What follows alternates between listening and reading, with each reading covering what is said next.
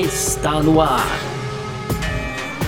F1 Mania em ponto. Informações diárias do mundo do esporte a motor. A apresentação: Carlos Garcia e Gabriel Gavinelli.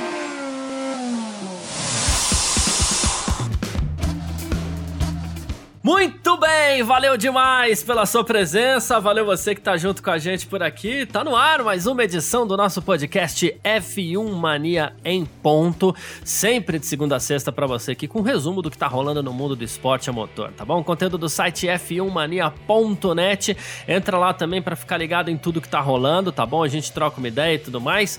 E você pode aproveitar para seguir F1 Mania nas redes sociais, certo? Sempre procurando aí por site F1 F1 Mania. Você pode também seguir a gente aí, ativar as notificações, na verdade, no seu aplicativo aqui de música onde você está ouvindo esse podcast. Você pode fazer a sua inscrição no nosso canal do YouTube e muito mais. Muito prazer, eu sou Carlos Garcia. Quem está comigo aqui, sempre ele, Gabriel Gavinelli. Fala aí, Gavi! Fala, Garcia. Fala, pessoal. Tudo beleza? Hoje, quinta-feira, hein, Garcia? Dia 6 de maio, já temos os pilotos aí na Espanha para a quarta etapa da temporada 2021 da Fórmula 1. Então, neste domingo, acontece acontece lá em Barcelona, o GP da Espanha. A gente vai falar aí já vários detalhes, limites de pista, tem bastante coisa sobre o GP da Espanha no primeiro bloco, Garcia. No segundo bloco a gente fala sobre Red Bull. Pois é, Red Bull tem novidades aí no, no quesito funcionários. E para fechar, aquelas tradicionais rapidinhas, e aí tem bastante coisa, ó, tem McLaren, tem o Bottas aí negando, né, os rumores sobre uma trans a saída da Mercedes, tem também para fechar aí Dudu Barrichello, Garcia e mais umas coisas aí no terceiro bloco, viu? Maravilha, sobre tudo isso que a gente vai falar então nessa edição de hoje aqui do nosso F1 Mania em ponto que tá no ar. Podcast F1 Mania em ponto.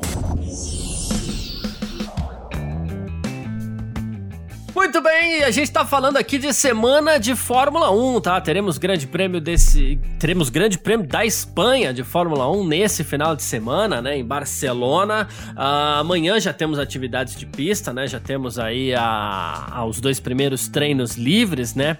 E olha só, Gavinelli, as temperaturas do Grande Prêmio da Espanha de Fórmula 1 nesse final de semana vão ser um pouquinho mais baixas que no ano passado, tá? É, o GP da Espanha tá acontecendo na época normal que ele ocorre no ano, né? Mas assim, a chance até mesmo de chuva no domingo, ok? Então, assim, vamos lá. É, as condições vão ser consistentes, vamos dizer assim, né? Segundo a meteorologia, nos dois primeiros dias do fim de semana, né? Ah, temperaturas ali 23 graus, que daria uns 8 graus abaixo do que a gente está acostumado com o Grande Prêmio da Espanha aí, né? No último GP a gente teve temperaturas de pista atingindo 50 graus aí, elas vão estar tá um pouco muito mais calor. frias também. Sim. É muito calor, né? A sessão de classificação do sábado vai ser realizada em, em condições um pouco mais quentes, tá bom? E no domingo há uma possibilidade de chuva em Barcelona. A chuva pode chegar até um pouco tarde para interferir na corrida, mas assim, é preciso monitorar isso porque ela pode chegar durante a corrida. Essas coisas a gente sabe depende do vento, não é uma ciência exata, né? Sim.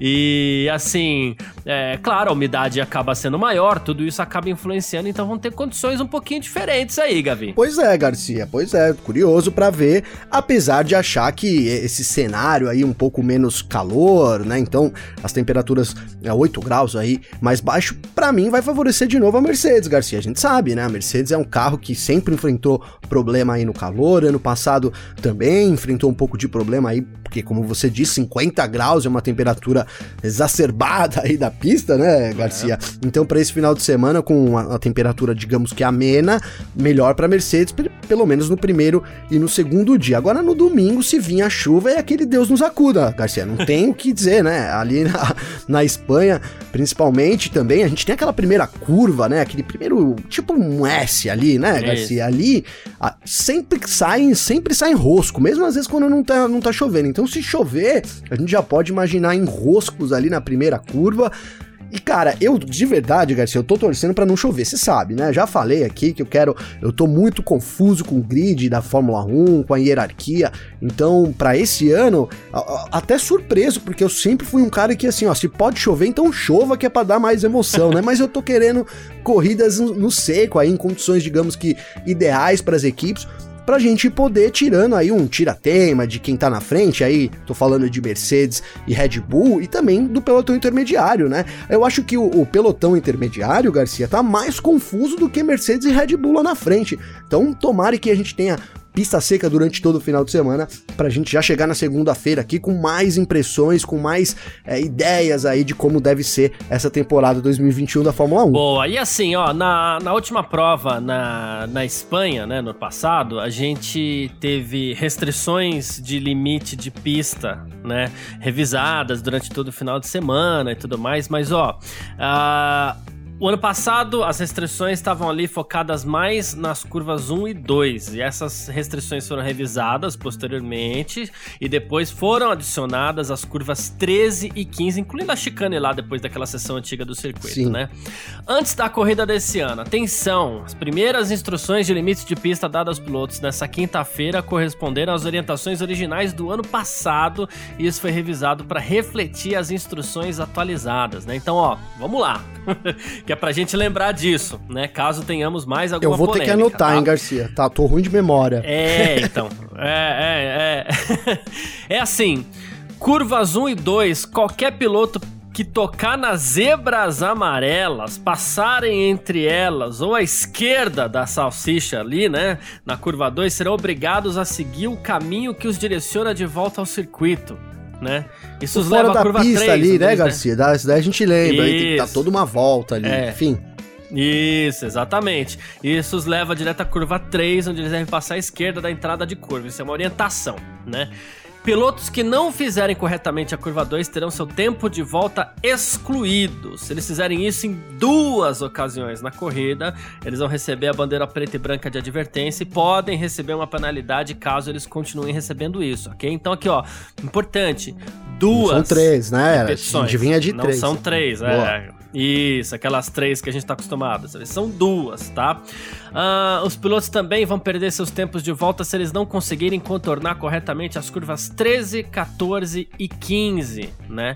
E essas penalidades, claro, não serão aplicadas a um piloto que foi considerado forçado a ultrapassar o limite por um rival e, claro, conquistou posição em uma dessas condições, a gente sabe tem que devolver a posição. Isso, essa é uma parte que a gente já está acostumado, inclusive, né? Uh, não tem nada falando sobre a volta mais rápida da corrida, não tem nada falando sobre isso, mas assim, a, a mudança aqui são duas voltas, repetição disso em duas voltas da corrida, já é passível de, de um alerta ali com a bandeira preta e branca. Boa, Garcia, boa. Essas curvas 13, 14 e 15, Garcia, é a parte final ali, aquele setor bem sinuoso do circuito circuito, a gente tem aquela chicane que dá na, na, na curva, na verdade, é, as, alguns chamam de curva zero, né? Mas na verdade é a curva 16 Isso. ali que dá entrada pra pista. É um lugar que a gente teve, que a gente costuma ter problema. No ano passado a gente teve algo curioso, foi o voo do Leclerc ali, né, Garcia? Acho que o pessoal deve lembrar também. Sim. O Leclerc espalhou ali, passou por, por cima de uma daquelas salsichas, então, né? Que fica ali na, na Kerbs, né? A gente traduz aqui para salsichas, né? Assim, aquela salsichona que fica ali do lado da pista. Voou sobre isso, danificou totalmente uh, o seu Ferrari. Então é, é uma parte crítica, assim, do circuito e é isso, todo mundo... Ele teve um problema com cinto de segurança na Espanha também. Foi, foi, passado, foi né? isso, foi isso, Garcia. Ele, depois é, desse é. acidente, o cinto isso. se soltou, né? E ele voltou pro box aí com o cinto é, desafivelado. Que perigo, hein, cara? Que perigo.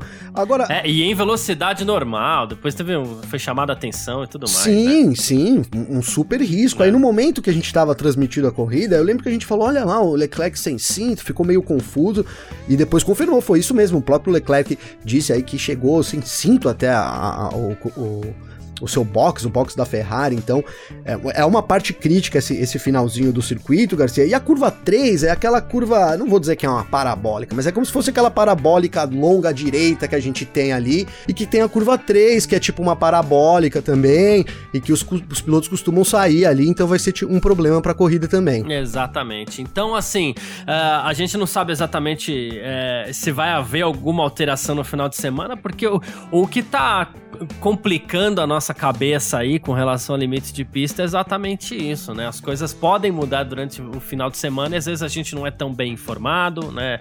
Porque a não porque a gente não é bem informado, mas porque as informações acabam não sendo claras como deveriam, enfim. Barcelona foi o lugar da, da primeira vitória, né, digamos assim, na Fórmula 1 do, do Verstappen, né? Ele tem seis anos de experiência na Fórmula 1, tem 23 anos com seis anos de experiência, é uma loucura, né? Loucura. E ele vai fazer também a centésima corrida dele pela Red Bull, tá? É, ele passou, teve um ano ali de Toro Rosso, depois acabou indo pra Red Bull e ele, num, num comunicado até a imprensa, né, ele falou assim, puxa, eu não sabia que eram tantos, eu devo estar envelhecendo, dando risada aí e tal. ele falou assim, é, eu gosto de estar com a equipe esse tempo todo, o ambiente da, da equipe todo é ótimo, né? E, e, ele falou assim: Olha, eu sempre terei memórias especiais de Barcelona. Sua primeira vitória na Fórmula 1 é muito emocionante, especialmente quando é um pouco chocante para todos, pois foi, pois foi a minha vitória na estreia pela equipe, né? Ele falou assim: Não fica emocionado Sim. com tanta frequência, mas eu tava bem perto das lágrimas naquele dia, meu pai também. E foi, assim, a, a substituição ao Kvyat, Gavi. O Kvyat Sim. desceu para Toro Rosso e ele subiu para Red Bull, né? Já vencendo. Sim, o... foi isso. Chegou vencendo o Verstappen coração de pedra que não chora nunca, né, Garcia? Então é isso, né? Raramente eu choro, mas é, pudera, né, Garcia? Cara, esse lance da idade do Verstappen, eu acho que é o grande diferencial do Verstappen, Garcia. Porque é o que você falou, cara, ele tem 23 anos e faz 6 anos que ele corre de Fórmula 1. É uma loucura. Isso lá na, é uma loucura. E, e, isso lá na frente vai, vai ter valor. Hoje já tem valor, né? A gente coloca ali o pessoal da, dessa nova geração da Fórmula 1 e o Verstappen é até confuso dizer que ele é da nova geração, porque ele tá seis anos na Fórmula 1, mas ele é da nova geração. Sim. Então é, é, isso vai trazer muita. E já dá vantagem hoje para ele com relação ao Leclerc, com relação a todos esses pilotos aí da nova geração, o próprio Esteban Ocon, que disputava né, nas categorias de base aí direto com o Verstappen também. E a, então é isso, é um grande trunfo que ele tem, essa, essa experiência. E, cara, ele, ele, naquela corrida que ele subiu então pra, pra Red Bull e chegou vencendo, foi ali que ele colocou de fato assim o nome dele. Olha, esse cara é um possível campeão do mundo, né, uhum. Garcia? Eu lembro muito bem que foi naquela corrida, até meio óbvio, mas foi ali que ele colocou realmente o nome dele né, se, se credenciou aí para ser um futuro campeão da Fórmula 1. O Verstappen é um cara que pessoalmente eu desgosto, mas é, em termos de pilotagem, tem algumas coisas para melhorar ali na experiência, mas em termos de pilotagem, pilotagem pura, o cara manda muito bem, né, Garcia? Sem dúvida alguma. Ah, bom, e a Mercedes também chega, digamos assim, aí a gente vai tentar entender até que ponto é aquele joguinho da Mercedes, né? Porque assim, o Andrew Chauvelin, diretor da equipe, de engenharia da equipe, né, ele falou assim: olha, a gente tem. É, coisas suficientes na nossa lista aí para que a gente se preocupe, tá? Barcelona é uma pista mais parecida com Bahrein, é, no sentido em que você tá sempre perto do superaquecimento. Bahrein não foi muito gentil com a gente em alguns aspectos. Pode estar tá quente na Espanha, se bem que a gente já falou que Sim. não vai estar tá tanto.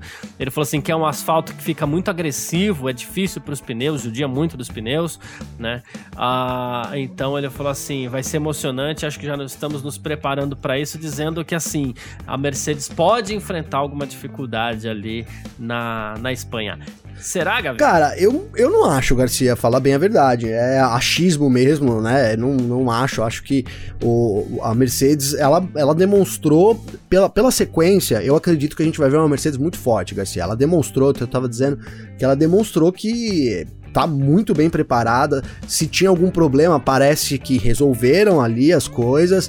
A gente falou aqui na Entre Safra durante todo o, o, todo, todo o período que a Mercedes é a Mercedes, é a, a campeã da, da era turbo híbrida, é a melhor equipe da era turbo híbrida para eles arrumarem alguma coisa ali e voltarem, né? Se é que já foram, segundo em algum momento, Garcia, é muito mais simples do que todo mundo. Né? Então eu acredito numa Mercedes muito forte. Barcelona é um circuito bom também para Red Bull. A gente deve ter, claro, imagino que disputas de novo ali, Verstappen e, e, Hamilton, Red Bull e Mercedes. Mas se eu tivesse que botar um dinheiro em alguma coisa, eu diria que a gente vai ver uma Mercedes muito forte no domingo, Garcia. No hum, sábado também. Muito bom, perfeito. É isso, bom, é, aquele palpitinho básico para o final de semana. Mercedes mais forte ou Red Bull mais forte, Gavi? Ah, eu acho que Mercedes, Garcia. Mercedes, de Acredito que a Mercedes venha mais forte. É. Certo, muito bom. Ah, vamos seguir aqui então para o nosso segundo bloco. F1 Mania em ponto.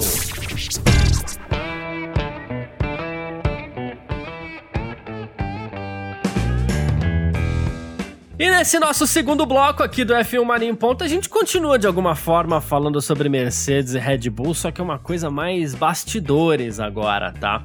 A gente sabe, em 2025 ou 2026, mas muito provavelmente 2025, teremos novos motores, novas unidades de potência na Fórmula 1. E a Red Bull, por sua vez, ela está assumindo a fabricação dos motores Honda a partir do ano que vem, né? Não o desenvolvimento, porque o desenvolvimento foi congelado, mas ela está assumindo a fabricação, a produção, né? Ela vai construir os seus próprios motores. Para 2025, a Red Bull com certeza quer mesmo é desenvolver o próprio motor, a nova unidade de potência da Fórmula 1, e ela continua reforçando seu departamento de motores às custas da Mercedes, tá? a Mercedes perdeu mais cinco funcionários para a nova divisão de powertrains da Red Bull, tá? A gente já tinha falado sobre o Ben Hodgkinson, né? É, que vem chefiar esse projeto.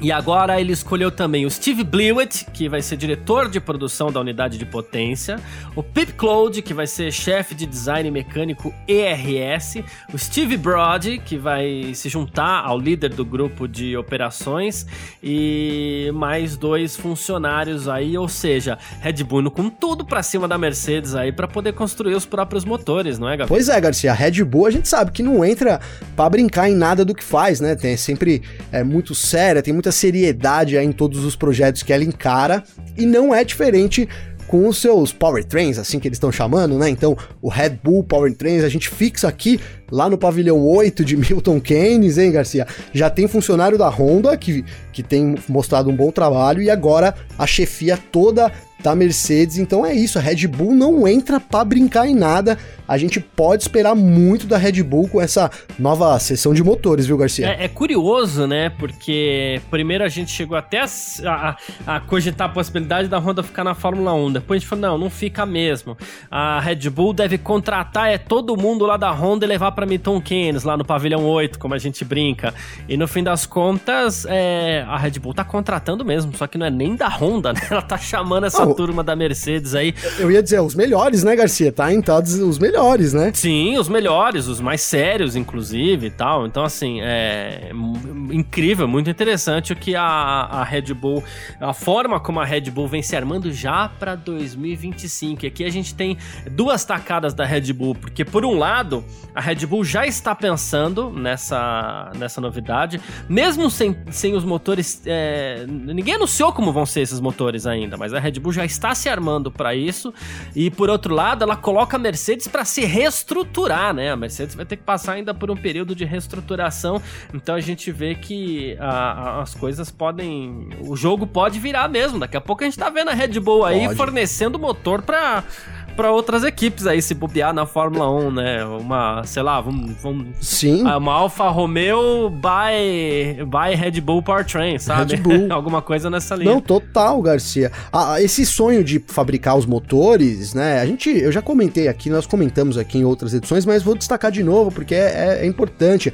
A Red Bull sempre teve esse sonho de fabricar os próprios motores e nunca teve condições, nunca se viu em uma condição favorável e aí teve todo esse lance do congelamento, a saída da Honda, e ela pôde, é, digamos que, herdar esse projeto já muito bem elaborado da Honda. Então foi quando o quebra-cabeça se montou, né? Sabe aquele plano que você deixa para depois? E, e chega até um momento que você fala: olha, talvez isso nunca aconteça, mas aí de repente muda uma coisa ali, uma peça aqui, você fala: é agora, é a hora. Aconteceu isso com a Red Bull, é. esse desejo de fabricar né, suas unidades de potência é antigo e agora tudo culminou para que eles tivessem isso, e aí é aquilo que a gente já acabou de comentar. Eles vão fazer, eles vão fazer da melhor forma possível. Então mantiveram os funcionários que já estão acostumados ali com a unidade, e estão trouxendo aí os melhores do mercado. Exato. Mercedes domina, né, há muito tempo.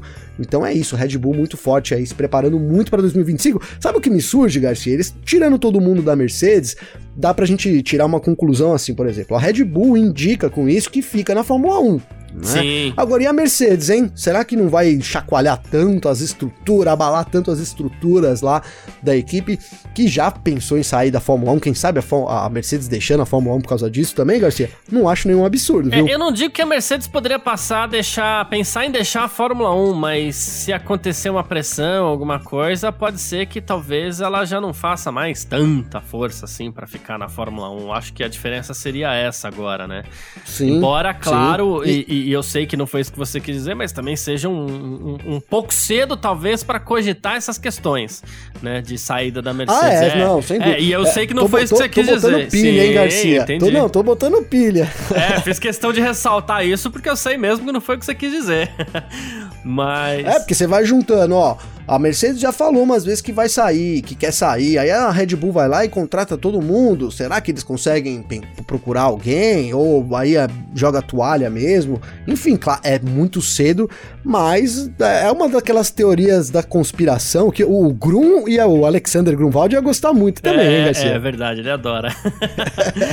mas é isso. Falamos mais um pouquinho aqui de Red Bull e Mercedes. Essa que é a grande batalha da temporada 2021. Mais uma vez, a gente parte aqui então para o nosso terceiro bloco. F1 Mania em ponto. Seguindo então para o nosso terceiro bloco, bora para as nossas rapidinhas aqui. É, a gente precisa é, resgatar dois assuntos aqui que a gente falou nos últimos dias, Gavi. É, primeiro dele é Valtteri Bottas, né? A gente tem que trazer o lado do Bottas aqui sobre essa questão, não tem jeito, né? O Daily Mail chegou a cogitar aí um rumor de que ele seria substituído ainda no meio da temporada pelo George Russell. E, e assim, ele disse assim: olha, é, perguntaram se esses rumores estavam incomodando ele. Ele falou assim: não, porque eu sei que eu não vou ser substituído no meio da temporada, né? Nossa equipe não faz isso. É, eu tenho um contrato para esse ano e acho que só uma equipe, só há uma equipe, a Red Bull, que faz esse tipo de coisa na Fórmula 1. Nós não Nossa. somos assim, né? Então, sem pressão do meu lado. Eu sei, eu sei como as coisas são, tem umas besteiras por aí, mas isso faz parte do, do, do esporte. Olha só, o Bottas. Assim, não, eu não tô incomodado, não, só tô bravo, né? é, ou, ou, ele, ou, assim, ou ele é muito frio, né, Garcia? E deve ser isso, né? O cara tem uma frieza tremenda aí, porque é, não sei, ele, ele dizer, tudo bem, ele achar que o cargo dele não tá ameaçado, normal. Agora, ele dizer que não tá pressionado, achei astuto da parte é, dele, hein, cara? É. Nossa, porque como é que você estaria normalmente pressionado se ele fosse do mesmo nível do Hamilton? Já seria uma pressão natural, né? Olha, tem um cara aqui do mesmo nível que eu, que eu tenho que bater, que faz parte aí, que vai, que eu não tenho que bater, mas que eu tenho que andar próximo ali. É, e aí, numa situação dessa, onde ele foi claramente cobrado no fim de semana pelo Toto Wolff, lá naquele rádio que a gente já comentou várias vezes aqui, Toto Wolff pedindo para ele andar, né? Acelera, Traduzindo filho. aqui para um. Acelera, exato. Mandou... Agora você mandou bem demais, Garcia. Foi tipo isso, acelera aí, meu, pô, né? É. Mete o pé aí nessa bagaça. e me... ele acabou, no, na... no momento, um, tava 1.3, caiu para 5 segundos. Então, isso para mim, eu, eu, eu tentando aí me colocar no lugar dele, seria uma enorme pressão, o Bottas não acha isso. Cara, eu não sei se é bom, porque se, é, é, às vezes o, o, piloto vem falar: olha, realmente eu tô pressionado pra caramba, eu vou sair dessa situação. E é uma coisa, porque as, um, um, pouco de pressão, Garcia, talvez fizesse bem. Então eu não sei se o Bottas realmente não, não sente a pressão, e é verdade que ele é um é frio pra caramba e aí não sente essa pressão, ou se ele não quer assumir que sente, né? Porque se ele não sentir é problema. O certo é, é você, tudo bem, não precisa falar pra mim aqui, né, Garcia? Não precisa falar aí abertamente pra mídia. Mas ele precisa sentir um pouco sim da pressão, que é pra poder tentar voltar a dar resultado, né? É, voltar a ser um Bottas que a gente já viu em momentos na Williams, um cara que que ia para cima, um, um, um, outro, uma outra pessoa, né, digamos assim, Garcia. Exatamente. Ah, bom, e outro assunto que a gente resgata aqui é o Romain Grosjean, né, que vai testar pela Mercedes muito em breve aí, né, e ele falou assim, olha, é, e ele falou uma coisa muito tocante, assim, que ele falou assim: olha, é, é algo muito é, grande, né? Algo muito grande que aconteceu na minha vida, o acidente, né? Mas hoje em dia eu tô muito feliz. Ele falou: essa experiência foi difícil, não desejo que ninguém passe por isso, mas ele tornou a minha vida melhor. Ele falou assim: trabalhou muito rápido depois do acidente, né? Ah, ele falou assim: na terça-noite eu já tava no Bahrein com a minha psicóloga, né? Então, assim, não dá para sair de uma experiência como essa sem ter algumas consequências, mas a gente gente trabalhou em tudo que era mais difícil ali. Agora ele tá de volta ao, ao cockpit, dessa vez da Indy, né? Ele participou já da sua primeira corrida da categoria no mês passado. Ele falou assim: quando eu entrei no carro da Indy, as coisas pareciam muito normais, me senti em casa, embora fosse um, um carro um pouco diferente, né? Ele falou: minha paixão, minha vida se tornando aí, é, se dizendo uma pessoa melhor após o acidente, o Roman Grosjean. É, Garcia, é, só, só antes de eu comentar aqui rapidamente, mas assim, ele bateu na Indy lá também, né? No primeiro dia dele lá na estreia. Bateu, bateu. Bateu também. E, cara, falando sobre o acidente, do, do, do e aí do, do, Grosjean e do ser humano, né, cara? A gente, nós, pessoas, quando a gente passa por algum momento, assim, uma coisa muito forte, uma coisa que marca a gente, a gente evolui muito. Obviamente que ninguém quer passar por isso, né, Garcia? Ninguém quer ter uma uhum, grande. Importante ressaltar né? isso. Mas é. ninguém quer ter, olha, eu quero passar por uma dificuldade para me poder. Ninguém quer isso, ninguém deseja. Mas quando a gente passa, o saldo positivo que vem disso realmente é enorme. É, é aí que é onde vem, vai a experiência de vida.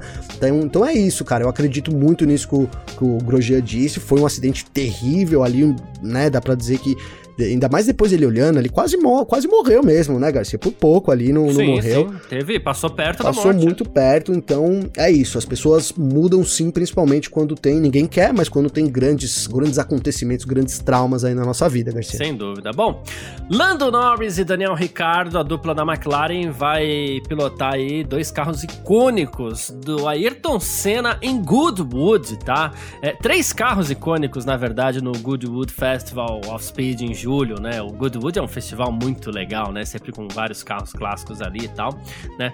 Carros de todo Sensacional, é, né, Carros Garcia? de todo tipo, mas a parte que a gente gosta de ver são os clássicos, né? sim, sim. É. E os caras vão pilotar o carro do Senna, pelo amor de Deus, é, né? Então, eles foram os primeiros a confirmar a presença no evento esse ano. Ano passado o evento foi cancelado, claro, né, devido à pandemia da Covid-19. E assim, eles vão pilotar o M MP4/4, que é aquele carro de 1988, o MP4/5 de 1990, o MP4/6 de 1991. Estamos falando simplesmente dos três carros que deram títulos Sim. a, a Ayrton Senna, né? Então, olha que coisa maravilhosa. Não, né? maravilhoso. Tá aí um dos passeios que tá na minha agenda, que um dia ainda vou fazer, Garcia. Aí lá ver o festival é. de Goodwood, porque além de todo o clima alto, é, ali a, a cidade é, respira, transpira inspira automobilismo nesse já é uma Sim. cidade muito muito enfática nesse sentido, mas na, nesses dias então do festival é só isso, é uma cidade bucólica, um tanto quanto né, tem um visual sensacional, então assim, é um para quem curte automobilismo tem que pôr na agenda aí conhecer um dia o festival de Goodwood. Sem dúvida. E bom, vamos falar de Dudu Barrichello rapidinho também, porque o Barrichello ele vai se apresentar novamente com a Fórmula 1 nesse final de semana em Barcelona, né?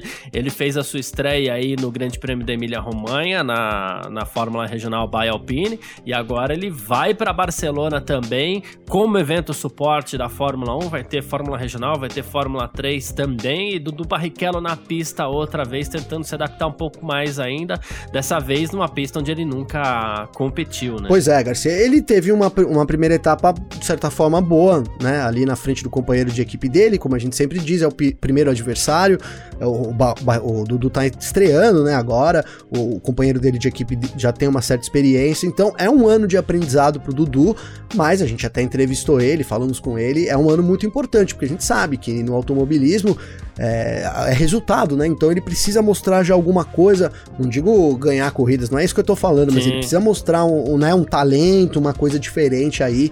É, isso vai determinar a permanência dele né, nesse sonho de chegar na Fórmula 1, começando ali na Fórmula Regional. Cara, e eu boto muita fé no Dudu, viu? Boa, e a gente tá torcendo bastante também pelo Dudu. É muito legal, que foi muito bacana o nosso papo com ele.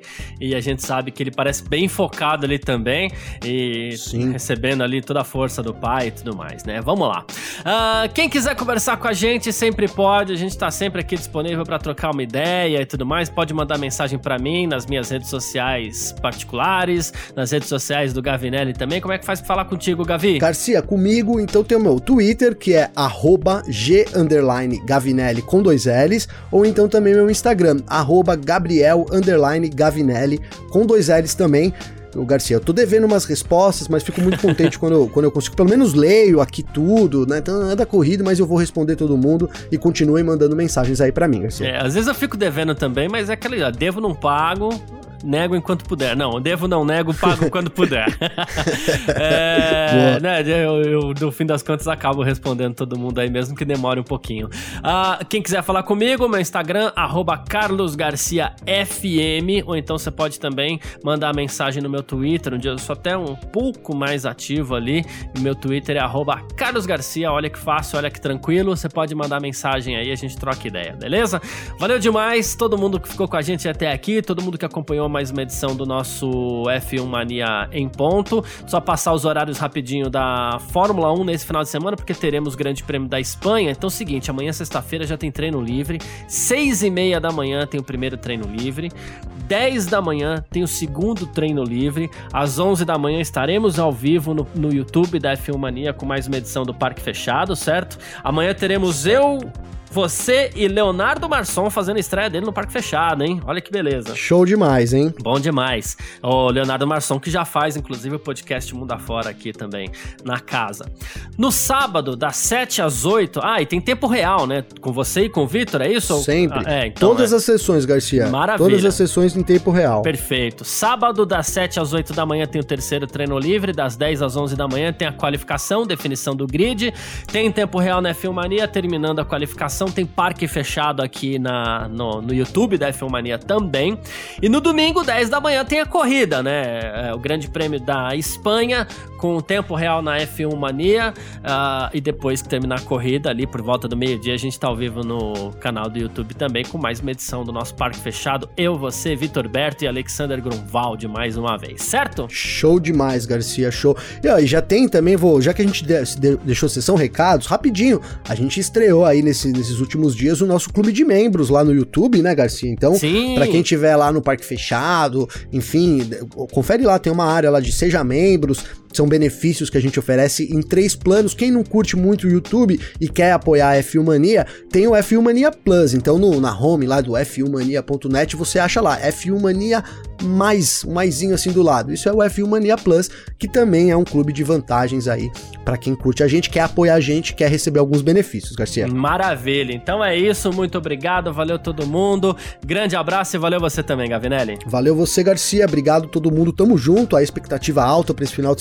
semana e amanhã já na pista então com a F1 em Barcelona. É isso. Sempre junto. Tchau. Informações diárias do mundo do esporte a motor. Podcast F1 Mania em ponto.